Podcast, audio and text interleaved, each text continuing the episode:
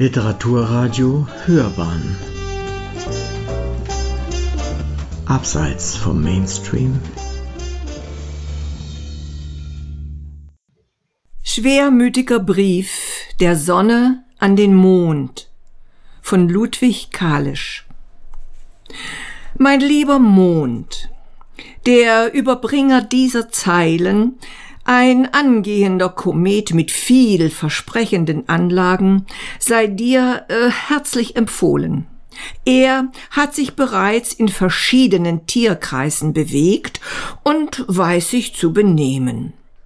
Dass ich dir, mein teurer Mond, schon so lange nicht geschrieben, ach, liegt in meiner Stimmung, die eine höchst verdrüßliche ist. Ich lebe zwar in sehr glänzenden Verhältnissen und ich bin sozusagen der Mittelpunkt, um welchen sich manche vornehme Welt bewegt. Allein das ist noch lange nicht genug zur Zufriedenheit. Im Gegenteil, die Zudringlichkeit dieser Körper macht mich höchst unglücklich. Besonders gilt dies von der Erde deren Trabant du bist. Die Erde, die sich täglich mit so viel Wohlgefallen um sich selbst dreht, wie viel Kummer hat sie mir schon gemacht. Du weißt, dass ich den Menschen von jeher gewogen war. Aber wie undankbar, wie gemein benehmen sie sich gegen mich. Sie achten an mir wie an ihren Mitgeschöpfen nur den Schein und missbrauchen mein leuchtendes Angesicht. Sie haben jetzt ein Instrument erfunden, äh, Daguerreotyp genannt, und ich, ich bin verdammt, der Nachwelt Köpfe zu bewahren, welche nicht wert sind, dass ich sie bescheine. Hm, du weißt ferner, wie angelegen ich mir's stets sein ließ, den Menschen da unten ihr täglich Brot zu bescheren. Wie sehr ich jeden Keim liebevoll aus der Erde lockte und gedeihen ließ, damit sich die Erdensöhne satt essen können. Aber es scheint, dass ihnen meine Güte nicht sehr angenehm, Sie haben da unten eine Klasse von Menschen, die in der irdischen Sprache Wucherer genannt werden. Diese Wucherer machen ein verdrüßliches Gesicht, wenn sie das meinige heiter sehen. Sie scharren die goldene Frucht zusammen, die durch meinen Gnadenblick gereift, und spekulieren auf den Hunger der Menschheit. Welch niederträchtiges Geschlecht! Hm, das unvernünftige Tier sammelt doch auch nur Vorrat, um seine nötigsten Bedürfnisse zu befriedigen. Das Wucherergeschlecht aber vermünzt den Schweiß des Landmanns und macht die Quelle des Elends zur Quelle seines Reichtums. Und solche Schufte wandeln ungehängt auf dieser Erde herum und sehen mit Verachtung auf diejenigen herab, deren Wohlfahrt sie verschlingen. So geht's überhaupt auf dieser Erde.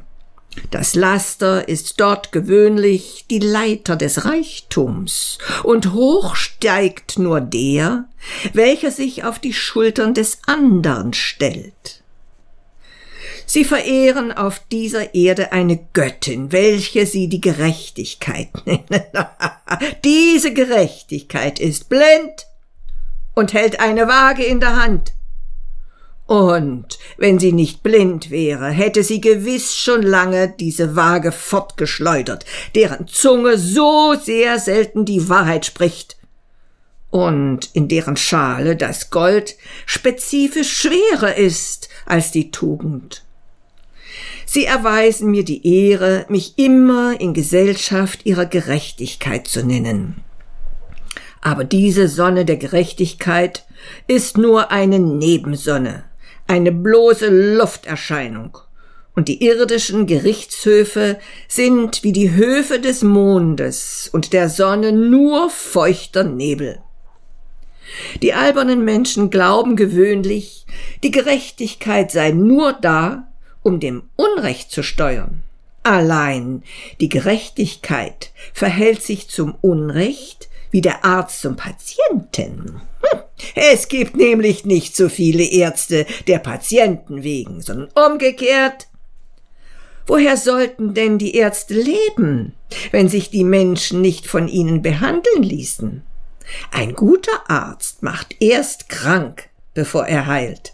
Und die irdische Gerechtigkeit schafft erst das Unrecht, um es dann abzuschaffen. Wo man viele Götter verehrt, kennt man die wahre Gottheit nicht. Und wo man viele Rechte findet, wird man das wahre Recht vergebens suchen. Sie haben auf der Erde ein Staatsrecht und ein Kirchenrecht. Sie haben aber auch sogenannte Menschenrechte. Diese Menschenrechte werden von Staatsrecht und Kirchenrecht so innig ans Herz gedrückt, dass ihnen der Atem ausgeht.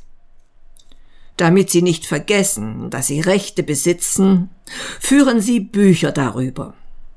Eines dieser Bücher wird Corpus Juris genannt. Das ist ein schwerfälliger Körper, der fest gebunden werden muss, wenn er zusammenhalten soll. Dieser Körper hat schon manchem Geiste viele, viele Beschwerden verursacht. Du weißt, mein teurer Mond, dass es einst eine Zeit gab, wo man mich, die Spenderin des Lichts, angebietet. Damals kannten die Menschen die Aufklärung nicht. Jetzt, da sich die Menschen der Aufklärung rühmen, scheinen sie keinen Gefallen an meiner Klarheit zu finden. Als du, lieber Mond, anno 1842 durch deinen Schatten mein Licht der Erde entzogen, liefen sie voll Freude herbei, um das schöne Schauspiel zu betrachten. In Wien, wo damals eine totale Finsternis herrschte, wurde mir sogar von ganzem Publikum applaudiert. Sie waren mit meiner Gastrolle höchst zufrieden. Da ich aber die Rolle der Finsternis nicht wieder übernehmen wollte, hm, wurde ich nicht engagiert. Ein sonderbares Volk, diese Menschen. Die Erdenfinsternis nennen sie Sonnenfinsternis. Weil sie mein Licht nicht sehen, glauben sie, ich hätte den Glanz verloren. So machen sie es mit ihren großen Geistern ebenfalls. Was sie nicht verstehen, nennen sie dunkel. Mein Anblick ist ihnen unerträglich, nicht etwa, weil mein Glanz zu stark, sondern weil ihr Auge zu schwach ist. Licht ist Leben. Als die Gottheit das Universum ins Dasein rief, war ihr erstes Wort Es werde Licht. Das Urwesen schafft nichts ohne Klarheit. Und wo sich Gott und das Leben offenbart, da ist es hell, sonnenhell. Nun gibt es aber unter ihnen ein besonderes Geschlecht, dem ein klares, helles und warmes Wesen durchaus nicht behagt. Dies Geschlecht schlägt die Binde um das Auge der Menschen und führt sie dann unaufhörlich im beschränktesten Kreis herum, wie das arme Pferd in der Mühle drehen sich dann diese armen Menschen rastlos um denselben Fleck und wenn der Abend gekommen, stehen sie noch immer da, wo sie am frühen Morgen gestanden. Da sich aber mein hell strahlendes Licht nicht fortleugnen lässt, lehrt dies Geschlecht, ich sei ein bloßes Blendwerk und verderbe die Augen, und der Weg zum wahren Licht führe nur durch die Finsternis. Mein teurer Mond, es hat auf der Erde unten eine Zeit gegeben, wo man glaubte, die Erde stünde still und ich drehte mich Jahr aus, Jahr ein um sie herum. Als damals ein Mann behauptete, Ich, die Sonne, das hellste Gestirn sei der Mittelpunkt des Firmaments, und alle Welten strebten nach meiner Nähe, um sich zu erleuchten und zu erwärmen, legten sie ihn auf die Folter. Denn die Bewegung und das Streben nach dem Lichte taugte nicht in ihren Kram. Damals, teurer Mond, hielten die Menschen gar manches für eine Erleuchtung, was doch nichts war als ein nichtsnutziger Irrwisch, der auf dem Grabe der Vernunft herumhüpfte. Am Tage schwindet jeder Glanz vor meinem Glanze, in dunkler Nacht aber glänzt auch das faule Holz. Wenn ich nun über diese und andere irdische Zitate nachdenke, werde ich recht verdrüßlich. Und ich würde der Erde schon längst mein Licht versagt haben, wenn nicht auch einige darauf wandelten, die sich gerne des Lichts erfreuen. So viel aber ist gewiss, teurer Mond. Wenn ich denen da unten einst zu nahe komme, Sie würden mich wegen meiner liberalen Ideen gewiss konfiszieren. Du, lieber Mond, hast nichts zu fürchten. Du bist in Deutschland namentlich sehr angenehm als Erscheinung. Dein sentimentales Licht, das nur leuchtet, um die Nacht zu zeigen, aber nicht zu verscheuchen, füllt verliebte Herzen mit sanftem Troste. Du bist der Schutzpatron der deutschen Lyrik. Du unterrichtest die deutschen Jünglinge in den Anfangsgründen der Liebe und der Prosodie. Und deine blonden Strahlen haben Reime ausgebrütet, welche an Zahl fast den deutschen Zensurgesetzen gleichkommen. Zwar bist auch du in neuester Zeit etwas vernachlässigt worden, und die politische Poesie hat dich sogar in die Acht erklärt. Aber fürchte nichts, guter Mond. Du spielst noch immer die Hauptrolle im Kalender. Und wenn du voll bist, bewahrst du manchen schwachen Geist, der sich in ähnlichem Zustande befindet, vor vielem Kopfzerbrechen. Ich würde dir noch einige Bemerkungen schreiben. Allein ich will dem Überbringer doch nicht zu viel anvertrauen. Sein etwas unregelmäßiger Wandel könnte ihn der Erde zu nahe bringen. Und dann würde er, wenn man den Brief bei ihm entdeckt, gefänglich eingezogen werden, oder er käme gar unter polizeiliche Aufsicht, was einem angehenden Stern die künftige Laufbahn ganz zerstören könnte. Ich erwarte, mein teurer Mond, deine lieben Zeilen und küsse dich mit den feurigsten Küssen, deine unwandelbare Sonne.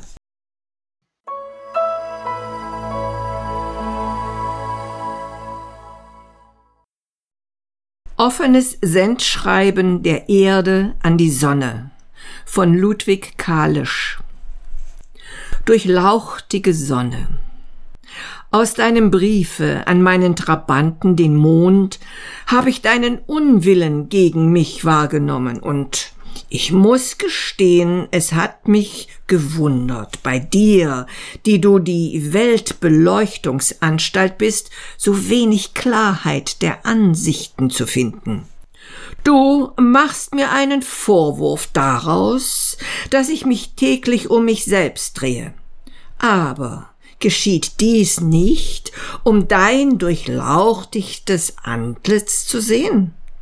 Es geht mir in dieser Beziehung wie so vielen Sterblichen, die sich sogar in einer Stunde 24 Mal um sich selbst drehen, damit sie nur einen Strahl irgendeiner irdischen Durchlaucht erhaschen. Glaube mir, majestätische Sonne, dass ich dies um mich selbst drehen, das jetzt schon so viele Jahrtausende währt, längst müde bin. Und ich wollte recht ernstlich, dass der Urschöpfer in gerechter Anerkennung meiner Dienste mich endlich pensionierte und in Ruhestand versetzte. Du hast gut reden. Du empfängst täglich die Besucher der Welten und bewegst dich nicht von der Stelle. Aber ich, ich habe nicht einmal einen Sonntag für mich. Der Schöpfer selbst hat am siebten Tage von den großen Strapazen ausgerührt. Und ich darf niemals ruhen. Du solltest also mehr Nachsicht haben. Aber solltest du wissen, ebenfalls, dass ich älter bin als du. Ich will mich indessen der Anciennität nicht rühmen. Im Grunde sind wir Welten, ob wir leuchten oder erleuchtet werden, doch nur Parvenus. Denn wir sind ja sämtlich alle aus nichts entstanden. Darum also keine Suffisance. Käme es aber bei uns auf wahres Verdienst an, hm, so würde ich vielleicht den Sieg davon tragen. Ich gebe dem Menschen alles, was er begehrt. Dafür tritt er mich mit Füßen.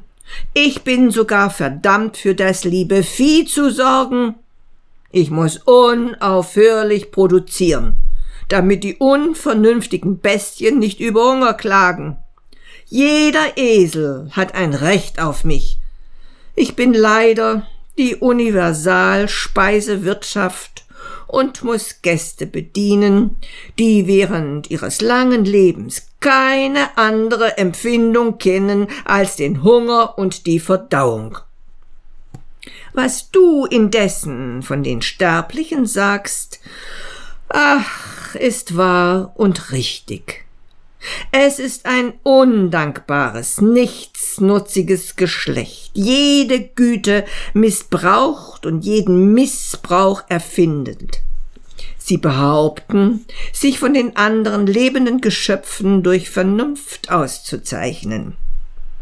Sie benutzen aber diese Vernunft nur, um systematisch unvernünftig zu sein und so wie sie viele vierfüßige Tiere abrichten, auf zwei Beinen zu tanzen, so richten sie sich gegenseitig ab, auf allen Vieren zu kriechen. Die Unnatur ist ihnen zur zweiten Natur geworden, und keine Kunst ist bei ihnen so ausgebildet als die Verstellung. Sie reden viel von Freiheit, und dennoch gibt es bei ihnen nur Tyrannen und Sklaven. Sie sprechen auch viel von Aufklärung, aber sie gebärden sich dabei wie die Mücken. Sie nähern sich dem Lichte nicht, um sich daran zu erleuchten, sondern sich daran zu verbrennen. Auch von der Gottheit schwanzen sie viel, aber sie erheben sich nicht zu dieser durch edles Tun und Denken. Sie ziehen vielmehr die Gottheit in die Niedrigkeit ihres Treibens herab. Sie klagen über die Ungerechtigkeit des Schicksals und sind es doch selbst, die sich ihr Schicksal bereiten. Sie stolpern über die Steine des Anstoßes, die sie sich selbst in den Weg legen und kein Unglück gibt's, das nicht einem Menschen das Dasein verdankte. Der Mensch nennt mich Jammertal. Aber ich erzeuge keinen Jammer für den Menschen. Der Mensch erzeugt den Jammer auf mir, armen Erde. Wenn ich nun zuweilen an das Treiben der Menschheit denke, krieg ich die heftigsten Krämpfe und muss dann Feuer und Schwefelwasser speien. Es ist gar kein Wunder, glorreiche Sonne, dass du immer so gut aussiehst, denn die Menschen machen dir den Kopf nicht warm, sondern umgekehrt. Ja, so scharfsichtig, wie sie auch zu sein glauben, sie können dir doch nicht einmal ins Gesicht sehen. Schon der Umstand, dass du ihnen so fern bist, würde genügen, dass sie dich verehren, und wollen sie in ihrer unbegrenzten Neugierde dein Wesen erforschen, so können sie dich nur scheinbar näher bringen. Mit mir aber sind sie bald fertig. Sie hauen, sie stechen, sie stoßen, sie durchbohren mich und reißen mir die metallenen Eingeweide aus dem Leibe. Nicht zufrieden mit dem goldenen Segen auf mir, holen sie sich mit Lebensgefahr aus meinem tiefsten Schoße den Fluch des Goldes herauf, welches das Auge der Tugend verblendet und die Gerechtigkeit zum Fußschemel des Lasters macht. Ich bin die Mutter alles Lebenden. Je älter ich aber werde, je mehr werde ich verachtet. Meine Fluren sind geschaffen, für die nährende Frucht hervorzubringen und das Auge durch saftiges Grün zu erquicken. Es liegt in meinem innersten Wesen, dass ich durch meinen Schmuck nütze und dass der Nutzen, den ich bringe, sich im Gewand der Schönheit zeige. Die Menschen aber vernichten meine Fluren, reißen die schattenreichen Bäume um und erdrücken mich durch eiserne Schienen, die sie Eisenbahnen nennen. Und wie es scheint, zu dem Zweck erfunden zu haben, um sich gegenseitig auf die schnellste Manier betrügen zu können. Und doch liebe ich den Menschen mit inniger, unwandelbarer Mutterliebe. Denn sein ganzes Dasein ist ja nur ein unruhiger Traum. In diesem Leben ist er ein Nachtwandler, der mit offenen Augen schlafend die steilsten Höhe erklettert und manches Schwierige vollbringt. Aber erst, wenn der Tod seinen Namen ruft, erwacht er und schaut ein Licht, das viel heller und klarer als das deine. Erst mit dem ewigen Schlafe beginnt sein ewiges Erwachen. Und nur, wenn er sein äußeres Auge zudrückt, öffnet sich sein Inneres, um sich nie wieder zu schließen. Aber selbst wir, die großen Welten, haben unsere großen Schwächen. Ich habe meine schiefe Richtung und du selbst bist, trotz deines großen Glanzes, dennoch nicht ohne Flecken. Lass uns also gegenseitig mit uns und den Geschöpfen Nachsicht haben und bedenken, dass es auch bei uns Welten gar zu rund hergeht und dass man eigentlich durch Tadel die Sache nur verschlimmert, wenn man die Kraft nicht hat, sie zu bessern. Lebe wohl deine wandelbare Erde.